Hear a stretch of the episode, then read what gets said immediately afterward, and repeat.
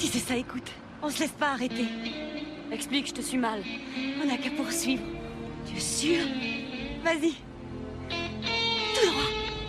Bonjour à tous, c'est l'heure d'un nouvel épisode de Pop Express. Cette semaine, en date du 8 mars, se déroulait comme chaque année la journée internationale des droits des femmes.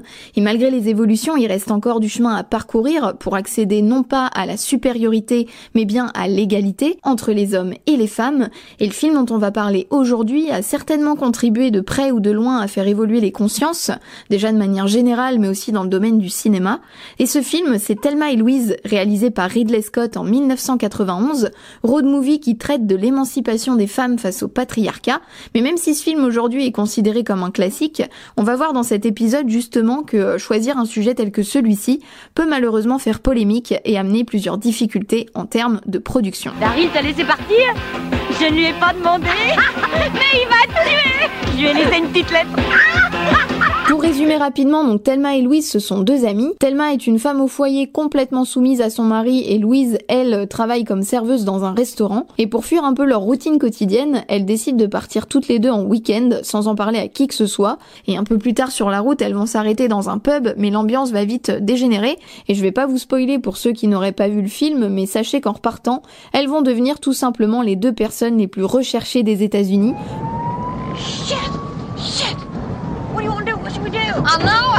On va les suivre armés, braquer des magasins, dépouiller un policier. Elles vont même en profiter pour mettre la misère à un chauffeur routier qui les a sifflés depuis la fenêtre de son camion. Et cette scène, c'est un vrai fantasme pour toutes les personnes qui ont déjà subi ce genre de situation. Et si on faisait la même chose à ta mère Ou à ta sœur Ou à ta femme?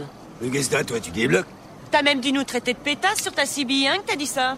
Ouais, j'ai dit ça. D'après toi, ce serait des excuses, ça? Non, ah non alors. Bien que ce film soit réalisé par Ridley Scott, on oublie trop souvent qu'il a été écrit par la scénariste Kali Khoury au début des années 90. À ce moment-là, aux États-Unis, on retrouve beaucoup de films d'action qui transpirent littéralement la testostérone, et c'est justement ce manque de personnages féminins qui va inspirer directement Kali Khoury pour ce scénario. Donc pour bousculer les codes, elle décide de mettre en scène deux héroïnes, de la même manière qu'un homme pourrait l'être dans ce genre de film. Alors à la base, elle avait prévu également de le réaliser, mais malheureusement, ce côté avant-gardiste ne va pas faire l'unanimité surtout auprès des producteurs. Elle va recevoir de nombreux refus jusqu'à ce que son scénario se retrouve entre les mains de Ridley Scott. Et lui, il est tellement séduit par l'originalité de l'histoire qu'il va même négocier avec elle pour réaliser lui-même le film en gardant bien évidemment les exigences de la scénariste. Callie même si ce film a fait un scandale à sa sortie, Kali va quand même recevoir l'Oscar du meilleur scénario original en 1992, seule récompense que le film obtiendra à cette cérémonie suite à quatre nominations. Gina Davis dans le rôle de Thelma et Suzanne Sarandon dans celui de Louise sont également nommées pour l'Oscar de la meilleure actrice. Et pourtant, elles n'étaient pas prévues au départ au casting de Ridley Scott. On aurait pu retrouver Goldie Hawn, Meryl Streep ou encore Michelle Pfeiffer et Jodie Foster, mais signe du destin, elles étaient toutes indisponibles à ce moment-là. Autre changement de programme, William Baldwin, le frère d'Alec Baldwin, était également prévu au casting, mais il va refuser son rôle et heureusement parce que grâce à ça, ça a permis de lancer la carrière d'un acteur devenu incontournable encore aujourd'hui, c'est Brad Pitt. Ladies, gentlemen, let's see keeping cool. Simon says, Everybody down on the floor. Autre star qu'on retrouve dans Thelma et Louise, c'est la Ford Thunderbird 1966, mythique voiture dans laquelle on va suivre leur cavale, accessoire en plus assez essentiel dans un road movie, hein, vous l'aurez compris. Donc on va les voir rouler, cheveux au vent, à travers les États-Unis. Ça laisse place à des plans magnifiques typiquement américains, les grandes routes dans le désert avec les montagnes en fond, les différences de couleurs, vraiment je trouve ça sublime.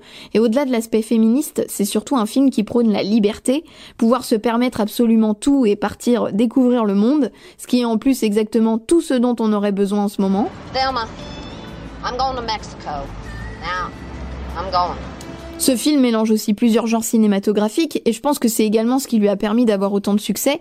On retrouve un peu les codes du film de gangster, il y a de l'action, il y a un petit côté western aussi. Et en plus du road movie, c'est également un buddy movie, donc euh, un film sur l'amitié qui demande quand même une vraie complicité entre les personnages. Et ce qui est assez surprenant, c'est que dans une interview, Gina Davis a expliqué qu'avec Suzanne Sarandon, elles ne se connaissaient pas du tout avant de faire le film. Elles ont appris à se découvrir pendant la lecture du scénario. Et c'est là qu'on voit aussi leur talent parce que c'est vraiment imperceptible à l'écran. Et 30 ans après, elles font encore partie pour moi des meilleurs binômes du cinéma. On boira des margaritas au bord de la mer, mamacita. On pourra changer de nom si on veut. Et vivre dans une hacienda. Je peux trouver un job? Un petit boulot au Club Med. Faudra que le flic trouve un plan juteux pour qu'on lâche un avenir pareil. Un plan vachement génial. Un plan salement génial. Pour ceux qui voudraient aller un petit peu plus loin, euh, je vous conseille d'aller regarder une vidéo qui se trouve sur la chaîne YouTube de Chronique Fiction. Ils ont fait toute une explication concernant la scène finale de Thelma et Louise euh, en développant un peu plus sur la liberté et sur l'amitié. C'est vraiment hyper intéressant. Et deuxième info, j'ai créé un Instagram spécial pour Pop Express qui s'appelle Pop Express underscore donc euh, tiré du 8 podcast. Et dessus, je partage plein de musique, de films, d'infos, d'actu, etc. qui sont pas dans les podcasts. Si jamais ça vous intéresse, voilà, n'hésitez pas à aller suivre le compte. En tout cas, j'espère que ce onzième épisode vous aura plu. Et si c'est le cas, ben, comme d'habitude, je vais le répéter, mais n'hésitez pas à laisser une petite note, à vous abonner, à partager l'épisode. Ça m'aide beaucoup. Et en attendant le prochain épisode de Pop Express, je vous invite vraiment à regarder Thelma et Louise si jamais vous ne l'avez pas vu. Encore merci et surtout, prenez soin de vous et à bientôt